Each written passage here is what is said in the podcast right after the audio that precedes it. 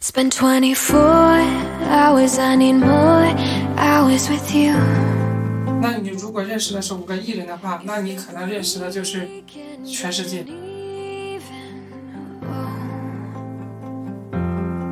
We spent the late nights. 想到了一个词，就是我到底是一个贫人，还是到底是一个穷人？贫人的话就是没有钱的人，嗯，穷人的话就是没有出路的人嘛。对，Cause girls like you run around guys like me to sundown. When I come through, I need you, yeah. 就是辞职，然后创业，到现在能够做到做出一个项目，一个月能做到九十万的利润，我觉得这个是我当下认为最有成就的一件事情。Yeah, yeah, yeah. I need a girl like you, yeah, yeah. Yeah, yeah, yeah. Yeah, yeah, yeah. I need a girl Hello，大家好，我是洪安，欢迎收听奇思妙谈。我们是一档围绕身边的人记录着奇思妙想的播客。今天呢，我邀请了我的好朋友圆圆来跟我们聊聊天。他呢是做小众类目的一个电商人，我跟圆圆呢也认识了有一段时间。但是呢，我发现他这个艺人发挥的特别的好，就是外向的性格发挥的特别特别的棒啊。在活动现场，他就是一个气氛主担当，给予大家很多情绪价值，那让爱人就是内向的人就感觉到很放松、舒适那种感觉。但同时呢，他也很喜欢真诚的链接他人，关系建立也是很强的。反正我目前见到是很强的，所以邀请他跟我们聊聊关系建立的重要性和为什么说当下情绪价值非常的重要。来，圆圆给大家打个招呼吧。大家好，我叫 Kim 圆圆，是目前在做这个电商的项目，主要是淘宝、闲鱼和小红书三个平台，然后相涉及到的类目是蓝海类目，小众文化的。我之前在北京工作了十年，从事的是程序开发，呃，去年二月份转行做的这个淘宝电商。关于关系建立和给予情人价值这样，你有什么样的一个心得？因为我记得当时你是出现了一些问题，然后你去打开了自己，然后去破圈，跟很多人交流，又是什么志愿者，嗯对，对所以我就很好奇，想深度去聊一聊这方面的东西，因为我觉得当下很多年轻人压力都很大，都很缺少这种就跟人打交道的能力啊，或者是说获取情绪价值或者补充自己能量这种，我觉得当下很多社会人需要的。我觉得你这方面做的很成功，是我一直超越不了的 目标。嗯，那我就讲一下我的就是经历吧，就是我是在自己想要去突破自己的圈层，去找到一个自己认为赚钱比较多的一个路径的时候，然后才想到的是就是突破自己的圈层如何去做。在之前的那个阶段里面，就是恰好看到了一本书，就是《别独自用餐》这本书，然后这本书打开了我对于这个向外社交的这个嗯渠道吧，因为当时在了解就是自己当下的困境的时候，嗯，想到了一个词，就是我到底是一个贫人，还是到底是一个穷人？贫人的话就是没有钱的人，嗯，穷人的话就是没有出路的人嘛。对，然后我就想，那小白的破局是在哪哪里呢？后来我想了一下，就是嗯，当我自己独自看书的时候，我发现我找不到，就是我找不到我能自己安定下来，或者是说我能从书中找到我的破局的方向，反而是跟别人去聊天的时候，会让我这个呃文思泉涌，或者是说让我有很多奇思妙想的想法从我脑子里面蹦出来。嗯从那以后呢，我就开始去社交，然后跟参加各种线下的活动呀，组织的读书局，嗯，线下游玩的局，比如说我们行业内的，你我当时不是程序员嘛，我们行业内的一些破局的一些技术的沙龙呀，或者是组织的一些嗯某个课题的分享会，这样然后认识了很多的比较就是高级的一些大佬吧。嗯从那个时间节点去从中认识到了一个讲那个我们行业里面就是 Spring 的一个技术的一个大佬，然后他在那个圈子里面推推广了一个社群叫生态有数，然后从那个社群里面，然后一下子就打开了我对于社交的这个闸口，命运的齿轮就只飞动了。对，从此就一发不可收拾，然后参加各种线下剧。大家对你的评价就是说，哇，圆圆真的好会，好暖心，再加上你的盖洛普的 才干又取悦排名第二，就很擅长跟人聊天。那就是说，你是如何做到很自然、很丝滑，又不让人很多人讨厌那种，就感觉能给人情绪价值？是不是你自己玩嗨了，完事儿别人能感受到你的情绪价值？呃，你对此这块儿就是说有什么样的建议呢？建议的话就是，呃，其实这个过程里面我也遇到了很多的这个卡点的，嗯就是最开始，嗯，去跟别人去那个交流的时候，第一就是，呃，我不认为我自己有一定的成就，嗯所以我不我不敢于跟这些大佬去交流。嗯但是在交流的过程中，我会发现，就是有一件事情是让这个无论你能量是比你高的，还是说能量比你低的人，他都会非常的乐意接受的。这个词，我觉得不应该叫嗯我们认为的，就是拍马屁也好，或者是舔狗也好呀，或者是说，嗯，就是去夸耀别人也好呀。我认为这是一个正能量的、正向的一个认可。比如说某一个大佬他在介绍自己的时候，或者是说他在这个嗯讲某些知识点的时候，你突然发现这个点特别的好，你又特别的认同，然后你就发自内心的去这个赞同这个观点，或者是说呃夸奖这个人的这个观点的这个好的地方，我觉得会让对方感到很非常的心悦。就比如说。我在看到一个人的自我介绍的时候，我会抓住到每一个节点，比如说某个大佬他在做某个项目的时候做到了 GMV 多少多少多少万，然后我这个时候就会特别特别在意的就是去 Q 这个点，我觉得哇，这个大佬做到了把这个项目做到了这多少多少万的这么 GMV，哇，好厉害呀！我觉得这样的大佬应该是有很有能力的，然后想跟这样的大佬去结交，然后我就会发现这样的人，我去这样去。就是真诚的去夸赞的时候，没有任何的，就是那种阿谀奉承的，是去跟他去互动的时候，大佬就特别的开心。虽然他有时候会谦虚一点，但是他会非常的接受这个点，然后偶尔去说话的比较幽默一点的话，大佬就会很愿意的跟你去接触嘛，或或者是加你的好友，然后跟你去做深度的探讨啊之类的。啊，我好深刻，就感觉是首先你要认可他，让他感觉到你对他讲的内容是是很赞同、很认可的。你常跟我说说的一句话，做个有趣的人，对那么接下来的话就就很容易建成这样的一个链接，那这样的话就可以对于后面的不管是深度交流啊，或者是出去玩都很方便了。你最开始说你是做程序员，为什么会从程序员转到电商？是什么样的契机导致你做这样的一个决定呢？契机的话，这个有多方面的原因吧。因为当时因为当时然后交了一个女朋友嘛，对，然后准备着想要去结结婚嘛，嗯结婚呢就需要去准备很多的钱。当时的工作的话，虽然一个月能赚个两万多，但是我感觉这个东西对于我来说不可能让我一下子一年就做到，就是我想要达到的那个高度吧。就比如说一年做个一百万之之类的这个成绩，那打工确实很难的。对，嗯打工很难。然后我就想着，那能不能通过其他的方式来找到一个这样的契机？最开始是想要去找一个副业的，但是后来发现，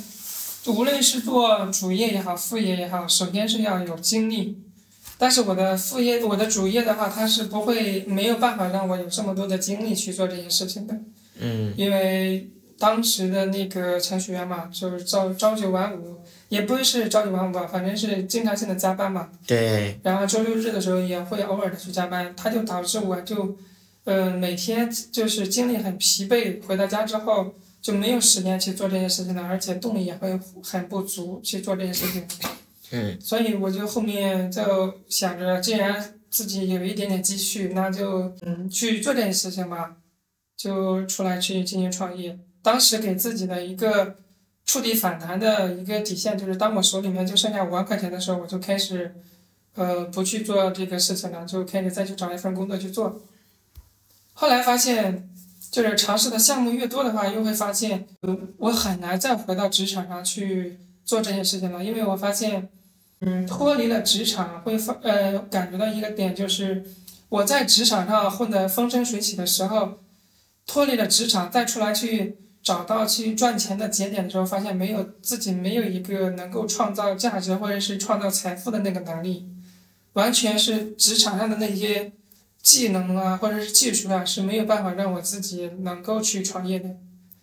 还是需要自己出来去摸索，从零到一的一个探索。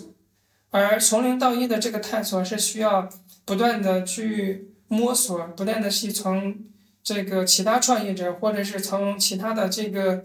人这个节点上去找到一个突破口。所以我觉得还是要去不断的社交，而且有也有可能是我这个人性格的原因，就是我看到的所有能够赚到就是大钱的这些人，他都不是一个就是社恐，他多多少少就是有一点点呃艺人的这个倾向，就是善于跟人打交道，或者是善于从人这个节点上去赚到赚到钱。前段时间看到一个比较好的一句话，就是为爱作义。就是虽然他是个艺人，但是他为了这个能够获取到很大的能量，他毅然决然的去去做一个艺人。就是我们看到的相对熟悉的人，他就做一个艺人，做一个外向的人，去跟人去互动，去打交道。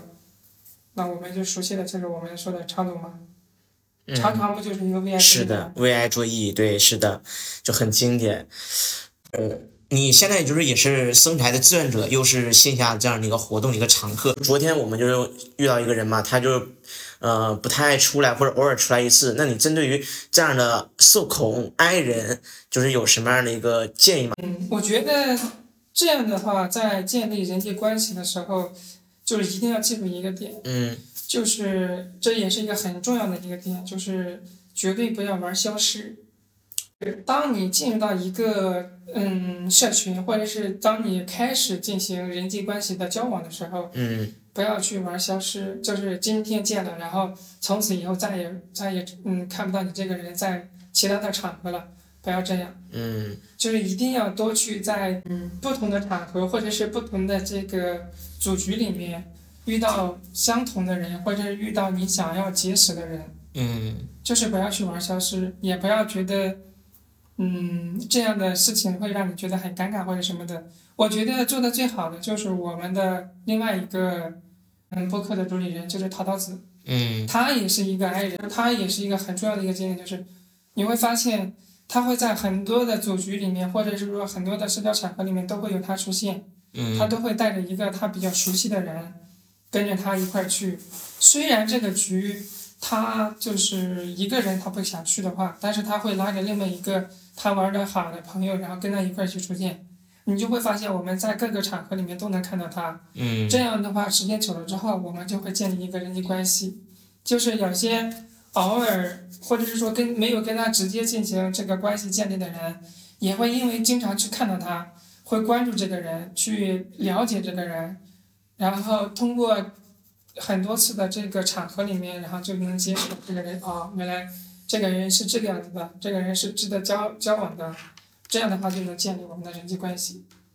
而相当于是，如果你是个 I 人的话，就是多去找 E 人这样的去包围你，或者说带拽着 E 人去相处比较好的聊得好，去带着他一起去参加活动，就是效果非常好。这个点我就记得你常提出来是五人定律，就我就想把这个这个概念拿出来，因为你当时跟我讲这个五人定律是呃财产的一个这样的一个，比如说五个都是一百万收入的人，对吧？嗯那么它平均值就是你的收入。那么针对于活动的话，就是说，我觉得它是有很应应用于很多场景的，比如说你参加线下活动，或者跟人交流，或者是干什么，那你就比如说你是个 I 人，你要找五个 E 人，或者你行动力比较弱，你就找五个 E 行动力很强的人包围一起，你绝对会改变，是不是这样的一个道理呢？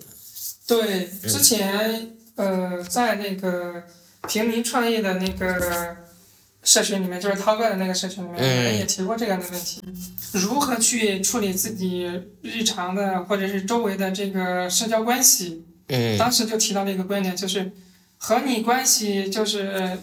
嗯有一点点熟的，嗯。大概的这个人数应该是在二十人左右，但是跟你关人际关系最密切的，顶多也就是五个人。那这五个人里面，你能从这五个人能获得什么样的思想，然后能碰撞出什么样的赚钱的思维，那就决定了你今后能够赚多少钱。所以你说的那个五人定律的话，它其实有很多个层面的五人定律，比如说你经常这个交往的五个人的这个收入水平，就是你的正常的这个收入的那个天花板，嗯那就是你刚才关于财富的嘛。对，那你偶尔就是经常去社交的周围的五个人，那也就决定了你就是他们五个人的社交的这个范围，也决定了你这个人他的社交范围是有多广的。如果你认识到的是五个 I 人的话，那你的社交场合的话，可能就是这五个 I 人，你们五个人偶尔去组局。那你如果认识的是五个艺人的话，那你可能认识的就是全世界。我们当时不是说，就是认识五个人就能认识全世界的一个那个定律嘛？嗯，所以就是给那些爱人的话，就这些建议就是会非常的参加活动。我之前看过涛哥也讲过一句话，说，呃，亲密关系的建立还有销售这两个技能被评为，呃，日后最重要的两个技能。就是说，关系建立这个技能，为什么说是当今社会比较很重要的一项技能呢？因为当下的这个，无论是经济环境也好，嗯或者是无论是这个人文环境也好，它是处于一个混乱的一个状态的。因为什么？因为互联网的发达，让大家接触到的更多的这个呃认知也好呀，或者是说这个呃认识到的人也好呀，它都变得比较复杂、比较混乱了。嗯那这种复杂混乱的这个状态里面，就不适合你一个人坐在一个小房子里面去独处，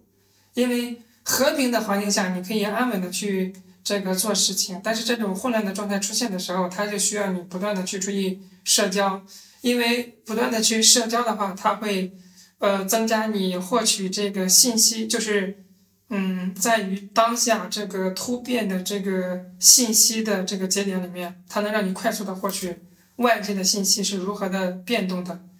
因为你如果静下心来去，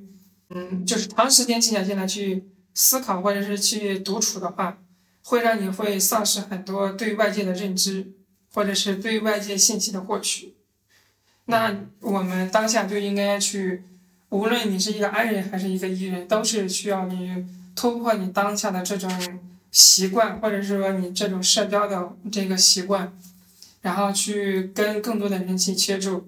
把你对于外界的这个认知的窗户多开几个窗户，这样的话，你获取到的这个声音也好呀，获取到的赚钱的这个节点也好，都会比较快速。就像打仗一样，打仗一定是要先派去，他先派出去斥候，然后去这个摸点，或者是去我们所说的这个，呃，去打尖也好，或者是去探索信息也好，都是需要的。那我们个人像在处在这个混乱的这个这个时代，或者是当下的这个环境里面，那也是需要我们不断的去打前哨，去探索更多的知识，去获取更多的信息节点。这样的话，我们在做事情的时候，就能对于整个大局的一个把控也好，或者是我们今后这个人生方向的这个选择也好，都会有一个更好的这个规划。你是站在一个很宏观的角度去分析这件事情，是一个要做这个关系建立一个必要性。嗯我觉得关系建立可能就是用最简单话来说，人是环境的产物。就是说你要做什么事情的时候，你一定要看周边的人做什么事情，这是最好的。所以就是关系建立一个第一要点嘛。第二的要点就是说，呃，别独自闭门造车，因为你的信息源以及认知是来自于外面的世界，你只有主动破取，才会去啊、看到很多不一样的东西，以及吸收到不一样的认知。一个朋友，他就是原有的业务直接全部解散了，他去杭州。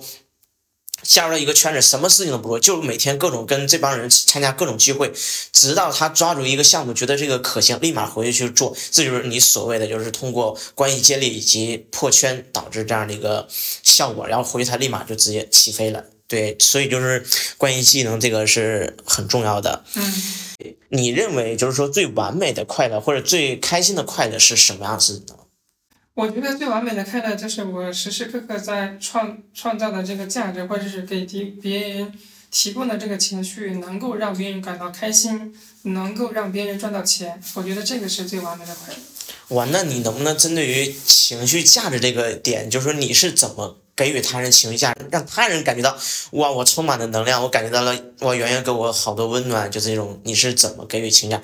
在我看来，嗯就是无论是什么样的人，他都有可以取悦的点。嗯那我能抓住到他们那个让他们开心的这个取悦的点的话，嗯，我觉得就能让他们觉得很开心，就能给他们提供情绪价值。另外一个就是在社交的这个活动过程中，呃，最重要的两个节点吧，一个嗯叫嗯倾听，另外一个叫跟进。嗯倾听的话就是去听别人讲的是什么，跟进的话就是当别人这个讲完了这个事情的时候，你有一个有效的跟进。无论是这个我们所说的这个相声里面的那个捧哏也好呀，或者是说我们在这个聊天的过程中能够接住别人讲的这个点也好呀，或者是说在多人的场这个交往的场合里面，你能做到一个承上启下，然后把这个把几个人讲的这个话题的节点都能连接起来，嗯。做一个这样的介质的一个人，嗯。我觉得都是一个比较好的提供情绪价值，让别人感觉就是这个人就是说话很让人如沐春风这种感觉，嗯。我嗯觉得是这样的是比较好的。另外一个点的话，就是从细节中去观察，就是我是这样的一个人，我是感觉，就是别人会觉得我是一个洞察力比较强的一个人，嗯，社交的过程中吧，就就是能很精准的抓住别人这个需要的点，比如说我们去这个茶室去聊天的时候，嗯那别人这个喝茶的过程中，我会发现别人的茶凉了，或者是别人的茶不够了，那我会主动去帮人去这个倒满茶，或者是换一杯热茶。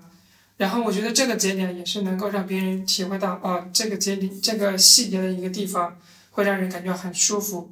是的，确实很舒服。也就是说，通过聊天的时候去捕捉别人对于什么样的感情，比如说他对于猫啊，或者说什么一些感情，那你就是通过这一点去跟他深入去聊，聊到他们一些共鸣点，他就感觉当时他的状态很疲惫，那你聊的这些聊完点，他能。他能自己会很轻松的，就是跟你表达、诉讼这些东西。那说完之后，他的疲惫状态就感觉上升到了一个灵能量补充到，就是很满的一个状态了。这种感觉，我就感觉他哇，充满了好多能量。这种是不是也是一种情绪价值的给予呢？是的，这种也算是。嗯因为我如果遇到我身边的人处于这种状态的时候，那我会首先是处处在一个就是，按理来说是应该是一个像一个知心大哥哥的那那种，先首先是进入那种状态，嗯然后就去嗯这个侧方面的去了解，就是他是一个什么情况导致他的情绪低下。嗯，我有一个标签叫这个绝对隐私的挖掘机。哇，你那你怎么挖掘的呢？嗯，通过某一个节点吧，嗯就是比如说他说他今天情绪不不好了，我就会问他，就是就是轻声细语的问他为什么情绪不好了，可不可以讲，或者是说你嗯如果不想讲的话，那我可以坐在你坐在这边，然后跟你一块儿去这个等你情绪恢复呀。嗯当我去做到这这个节点的时候，那个人就会就能感同身受的，就是因为我们关系也比较好嘛，嗯他就会放开自己，打开自己的心扉，他会通过只言片语的这个聊天，然后就是透露一些信息。那我的觉察力和我的呃，就是脑子就喜欢一些奇思妙想，就想一些奇奇古怪、奇奇古怪的事情。嗯那我就会联想到这个，就是他他在他的聊天的过程中，因为他的只言片语，我就了解到吧，嗯或者是猜测到他情绪的荡的点是哪，那我就会问他，你是不是因为这个点，然后导致你情绪不好？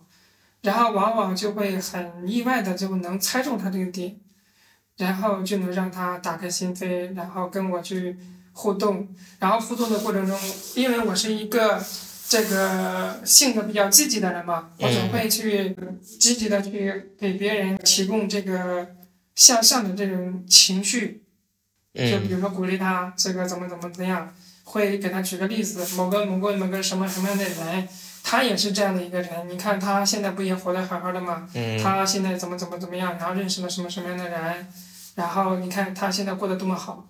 然后通过这样的一个节点，会讲就讲一个他感同身受的和他有相同经历的人，然后走过来走出来，然后过得很很好，情绪也很好的这样的一个典故吧。会嗯把他的情绪带动起来，然后慢慢的再去讲一些比较幽默的事情，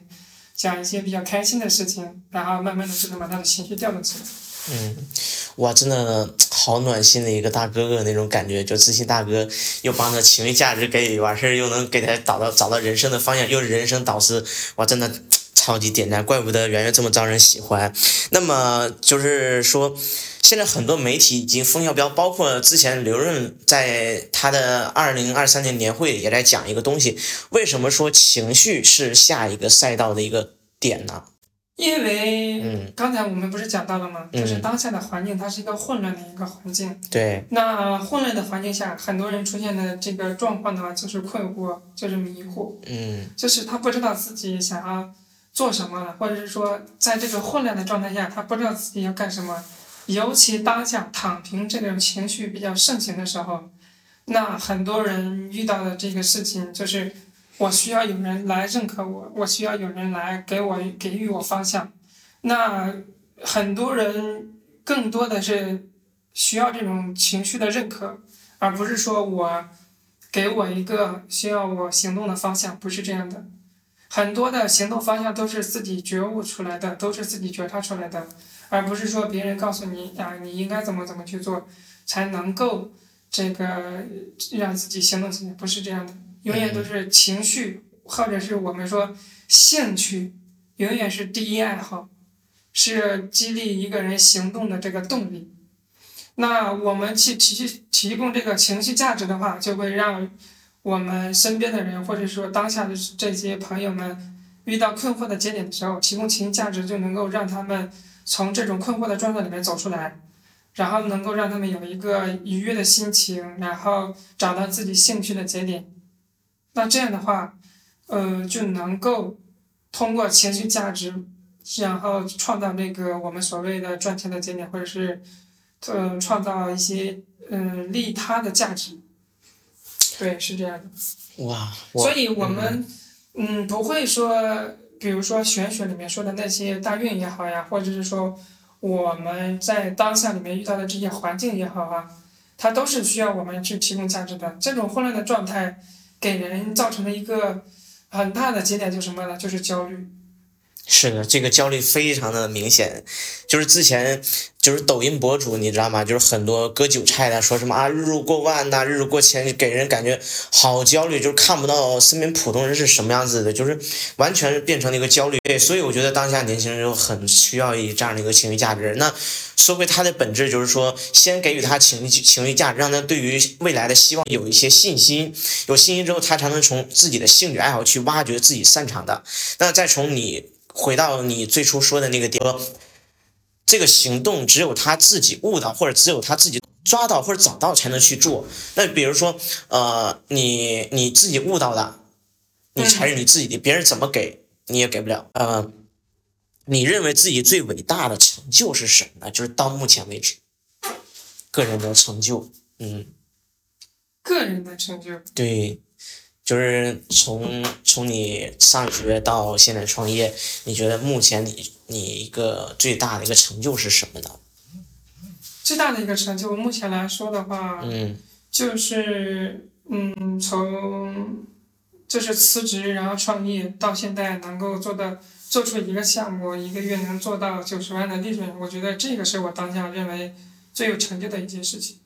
我一个项目一个月赚了九十万的利润，对，但是这个虽然是一波快钱，但是我觉得这是一个让我觉得比较嗯对有成就的一件事情。我这个成就确实给人感觉那种心流加快的感觉，确实很有成就感，因为你有了第一桶金或者有了嗯，这个钱的一个资本第一桶金，你可以做很多事情，对于后面做的事情更加有信心，更加有动力，更加有心去把它做得更好。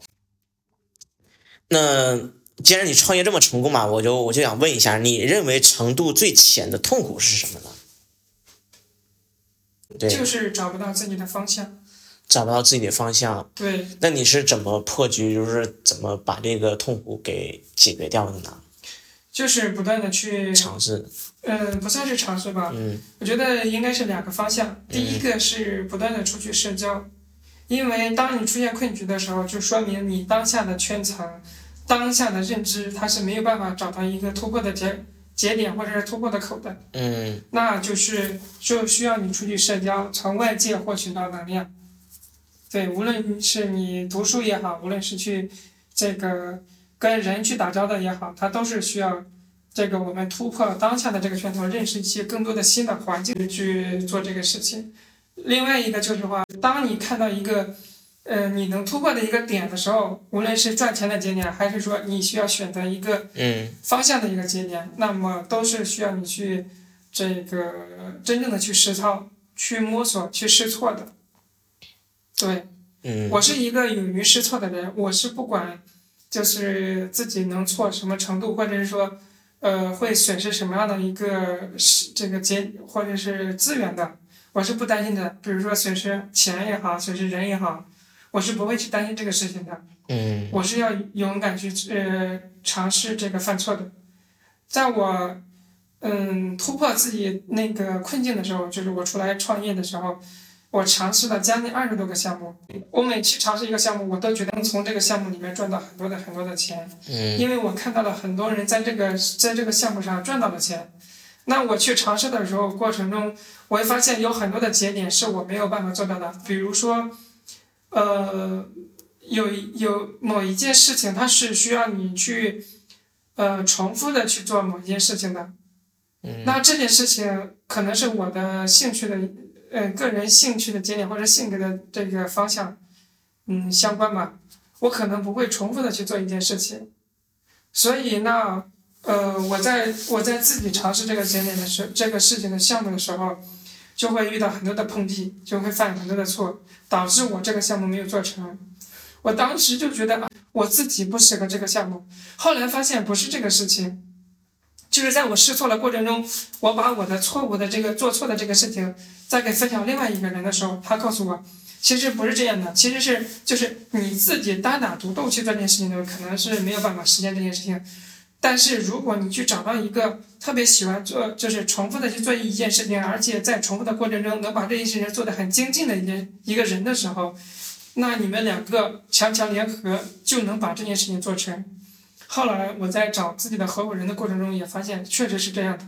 我的执行力不好的时候，那去找一个执行力特别强的一个人跟我去互补，然后去做这件事情的时候，会发现，哎，这件事情就做成了。原来我当时认为我不适合做的这件事情，其实是因为我没有找到能够促成这件事情成功的点，或者是成功的人，或者是成功的事，才会导致我认为这件事情不成功。所以我觉得，在不断的这个实践的过程中，不断的去犯错，然后在犯错的过程中去提升自己的认知，去把这个错误弥补掉，或者是说把其他的节点拉进来，促成这件事能够做成，才是我们犯错的意义，才是我们实践的最终要完成的这个事情。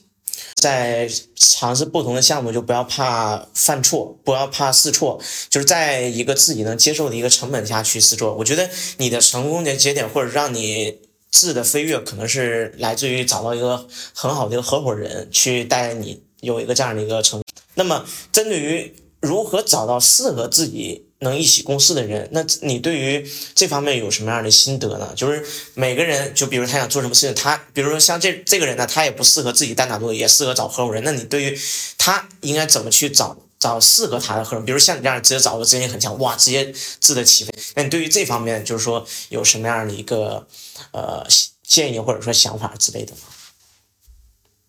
建议的话，还是，嗯，我个人觉得还是要，就是像我刚才说的那两个节点嘛。嗯第一个是不断的去跟人做去交往，嗯然后另外一个点点的话，就是不断的去尝试试错。对，就这两个建议吧。嗯，我突然想到之前那个有一个吴文大哥就说了，之前我就问过他怎么找到一个人合适的合伙人，他跟我说，你就大量去找，按先定一个标准，然后你去大量的去接触人，然后符合这个标准就尝试一下，如果行的话就行，不行的话就换下一个，直到找到一个合适的，去就完美的把这个项目执行下来，这样的一个东西。对，嗯在这个过程中，我发现了一个事情，就是什么呢？嗯就是我们身边的人他是不断的在流失的。是的，我们结识到的人，因为我刚才我们刚才也提到了一个节点嘛，就是在你的社交的圈子里面，和你关系最好的是嗯二十个人，然后和你走的最近的是五个人。嗯。那呃，这五个人他不是一个定数，嗯。就是他是一个不断在变化的一个这个五个人，有可能这个当下这个阶段是 A、B、C 这五个人，嗯。那可能过了一个阶段，他就是 E、F、D，然后 E、F、C 这个这个剩下的那几个人，然后最最终还是剩下五个人跟你的关系比较好，有可能比如说 A 他一直跟在这五个人当中，在那个成为你的好朋友，就我们所说的死党嘛，或嗯者说玩的比较好的朋友、发小啊，或者是什么之类的。那过一个阶段之后，可能 C 不在了，然后 F 进来了之后替换了那个人，但是你身边永远还是关系最好的还是那五个人。那我觉得还是这个样子，就是嗯，要不断的去社交，去不断的去试错，不要担心自己身边的人会流失，不要去担心自己的朋友会流失，也不要去担心自己的合合伙人去这个走掉，或者是说跟呃合伙人的关系闹掰。嗯，我觉得呃人才的流失和关系的闹掰是在这个呃人生的道路上是不断的出现的，也是、嗯也会不断的重组的。我就感觉我们整个谈话就是这个五人定律这个规律，嗯，让我印象太深刻。因为我当初认识你，你有两点是让我最吸引我的两个点。第一个就是你，你有很多奇奇怪怪的点，就是跟人看到的点不一样。第二点就是说，被你五人定律这个概念，就是每次延伸出很多东西，很适合嗯很多人这样的一个东西。那么参加过这么多活线下活动啊，又也见到了那么多合伙人，然后项目也做这么成功。那么你针对于人的判断，就是说，呃，你认为你喜你最喜欢男生什么样的品质呢？男生什么样的品质？对，是让你觉得很喜欢，或者说，啊、这样的品质，不管是在于社交场合，还是说是做项目以及合伙人，就会很好的一些品质之类的吗？当下我在我看来，就是我愿意结交的一些人的话，嗯。那就是他有一个大的格局观，然后就是有对于当下的环境有一个整体的判断的，嗯。还有就是他的思想比较深刻一点的，嗯。就是通过他做事、做人、做事和这个社交场合，或者是他做的某些项目的这个，或者是人生经历里面有一些大彻大悟的那种思想的一些人是比较好的。嗯还有就是做事，我觉得利他这个思维永远在自己的这个人生，呃应该叫就是人生的范例吧。嗯，我觉得在这个里面的人，我是比较认可的。其实我可以总结几个关键词：第一，脑袋不笨；第二，就是比较情商高；第三，懂得利他、真诚交流。我觉得基本概括你说那几个点了。只要你脑袋不笨，够聪明，很爱想东西，很爱思考，然后情商又很高，就基本是符合你的交往观了，对吧？对，那这是男生的啊，女生你又觉得她哪些品质能吸引到你呢？女生的话，我感觉也是，嗯、前两个节点应该也是比较嗯符合的。我觉得当下的女孩子里面，对于这个，嗯，就是我感觉她们不一定会对这个大的环境有一个很明确的感知，嗯但是我觉得，因为女孩子大部分都是感性的这个人嘛，嗯那她肯定会在情绪的感知上，或者说她的第六感的这种感官上，会比较的这个应该叫什么呢？就是洞察力。嗯对，对于洞察力，她可能会比较突出一点。这样的人，我觉得会比较好一点。另外一个就是能够提供一些，嗯就像我们今天聊的这个话题一样，能够提提供情情绪价值、提供情绪价值的这一类人，也是我觉得比较认可的。因为女孩子天然在这个赛道里面提供情绪价值这个赛道里面是有很大的优势的。嗯感性的人，他对于这个情感的共鸣啊，或者是情绪的提供啊，都是能够很好的这个有优势。是，我就觉得女生有一个治愈系笑容，就能给人感觉哇操，这个女孩子哇笑的好甜，就感觉整个人就充满了能量，很治愈。哎然后在如果她再会聊天的话，就感觉就是很天然的一个就是天赋吧，算是一种对。对就这种就会好。呃，我觉得我还是对你的搞钱经历比较好奇，就是如何能把这些，就是你在你搞钱的路上，如何把关系建立，就是以及情绪价值，还有就是说怎么到搞钱成功这一套组合拳打下来，就是怎么才能顺利的发挥发挥它最大的一个亮点呢？我之前有整理过这一套 SOP，就是还有 SOP，是的，是的，是的，就是我觉得应该从三个方面去这个整理吧。嗯第一个就是要确立自己要自己周围要建立一个什么样的圈子，嗯。对我把它称为智囊团，就是这样的，就是我每认识一个人，我觉得这样的人可以跟我长期建立一个什么样的关系嗯，OK，那我就把他做纳入我的智囊团里面。那我每周或者是每个月都会跟他去沟通，跟他去交流，对，或者是向他去请教，我遇到了哪些的困惑的时候，他们能不能给我去做一个，呃，比如说做事的这个监视的方向，这个做人的一些这个建议的提供上面，或者说对于人认知的这个层面，他能够给我，嗯，提供一些什么样的思维，对这样的人都是都会进进入到我的这个指导团。第二个步骤的话就是，嗯，我就会不断的出去是社交，嗯因为我是一个艺人嘛，所以社交对于我来说是比较这个开心的一件事情。我就会参加各种的线下的组局，无论嗯无论是这个渠道的获取，还是这个嗯、所谓的沙龙也好呀，关于某个话题的这个讨论也好呀，我都会去参与其中。在参与的过程中，我会做几件事情。第一个就是我会单独的找几个人，去要么是单独的沟通，要么就是组组成一个局中局，呃就是在自由讨论的环节里面，我们我会找五六个人，然后一起去讨论，然后这五六个人会成为一个这个大圈子里面的一个小圈子，然后这个小圈子呢，我们会长期的去沟通和交流，这样的话就能建立一个硬的硬方面的，我称为硬关系吧，嗯。对这个硬关系就会让他能够成为我的这个呃智囊团里面的一员。然后另外一个节点的话，就是在社交的过程中去不断的去帮别人去，我这个是第三个阶段啊，嗯就是在这个交往的过程中去帮别人提供价值，无论是这个资源的交互也好呀，或者是人脉的这个互互换也好呀，或者是说信息的互换，或者是那个我们所谓的这个搞搞钱节点的这种，像我们昨天玩的那个游戏一样，嗯搞钱信息的拍卖也好呀，我觉得都是可以提提帮别人去提供价值，或者是说自己业务上的这个这个互换也好呀，或者是业务的拓展也好呀，都可以。就这三个阶段吧，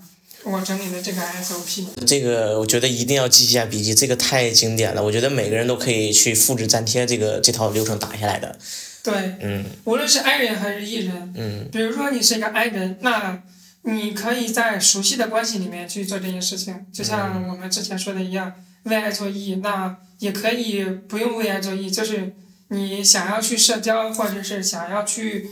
这个突破自己的时候，就去找一个 E 人做你自己的朋友，只需要找一个就 OK 了，他能带着你去各个呃社交这个场合里面。或者是说带着你去见识各种各样的人，我觉得这样都是可以的。嗯如果你不是一个这个喜欢见特别多的人的话，那你就让你的朋友带着，让让你那个艺人的朋友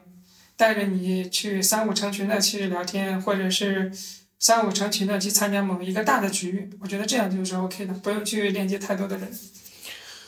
我明白了。比如说，就拿你来举例吧，就是 I 人只要把跟你绑定住，然后跟你去参加多个场合活动，就能认就能通过你间接认识到很多人，而且很舒服这种感觉。对，然后同时呢，就比如说能通过利他，能带来一个很深入的一个交流链接这样的一个戒指。那之之后呢，比如说你爱人他喜欢那种一对一深度交流，那嗯对于给他来带来一个很大的一个帮助。那么通过这样的一个套下来的话，那对于他自己的一些破圈呐、增长啊或者什么都带来一个很大的一个帮助。所以就是说，呃，像我们这种艺人一定要为爱去为为爱人去创造出更好的利他，我觉得这是非常棒的一个思想。就是说，分别从第一。呃，对于关系建立，就是我，就是说，你简单总结下给予什么样的一个建议？呃，这个建议的话，我觉得从我的个人经历来来说的话，就是我最开始也有一个一个阶段是社恐的阶段嘛。嗯那社恐的阶段的话，我觉得出去社交的时候就是找熟人，无论是线上见过的还是线下见过的都可以。比如说你去参加一个线下见面会的时候，呃，你可以通过微信去单独去聊一个人，然后呢，在那个线下见面了之后，你就只要去找这个人就 OK 了。嗯然后你们两个人去深入的去交流，呃，通过这个人，然后去认识更多的人，对，嗯这样的话你的关系建立就会很快。我我之前也有类似的经验，因为我之前有过社恐阶段，就是当时，呃，我记得九月份的时候，我就想出去玩，但是我又感觉社恐好久没有出去玩了。那时候我就跟你一样想，先找自己熟悉的人，然后去从那破局然后慢慢一发不可收拾。所以对于这样的人的话，就是找一些熟悉的人去参加。那针对于呃搞钱路上，嗯，你有什么好的建议给当下就是说又想赚钱又想就是说破局啊或者怎么样，你有给他们有什么样的一个建议呢？搞钱的路上，嗯、和最开始我们说的那个那本书吧，就是别独自用餐，对，别独自用餐。嗯嗯，就是成功的道路上永远不是你一个人在单打独斗。当你认识到就是你需要团队化作战的时候，呃，无论你在这个团队里面是一个领导者也好，还是一个单独的一个小角色也好，都不要去独自用餐，都需要跟别人去交流，无论是爱人还是艺人。嗯对，搞钱的路上一定是有很多的呃朋友，或者是很多的合伙人，很多的这个员工关系，一定是这个阶段的，就是呃钱一定是跟人关联起来才会流通起来，如果不跟人去做这个关联的话，这个钱。就是你自己不可能会搞太多的钱的。呃，钱的诞生就是因为这个物质的这个流通，或者是我们所说的价值的交换，才会产生了这个钱这个这个事物的诞生嘛。嗯，所以是的，一定是要跟人去交，一一一定是跟人去互动，一定是跟人去做价值互换，才会让这个钱流动起来。其实就是跟我们今天聊的主题一样。我做一个总结吧，算是就是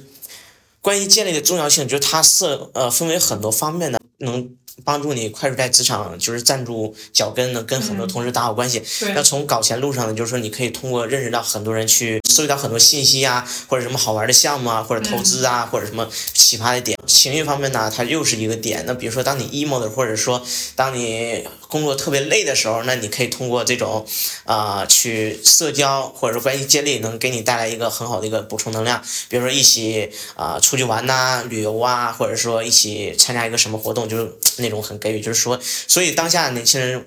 就是关系建立还是要重视起来的，所以这就是回到我最开始说那个涛哥说的一句话：亲密关系是当今社会最重要的一个技能。原来他通过圆圆这样的讲解，就我真真的认为大家一定要重视起这个技能，用好圆圆说的这些技能去把它执行下去，绝对是差不了的。这嗯是我们当下很多人都能够提供的一个情绪价值吧，嗯。就是学会夸夸。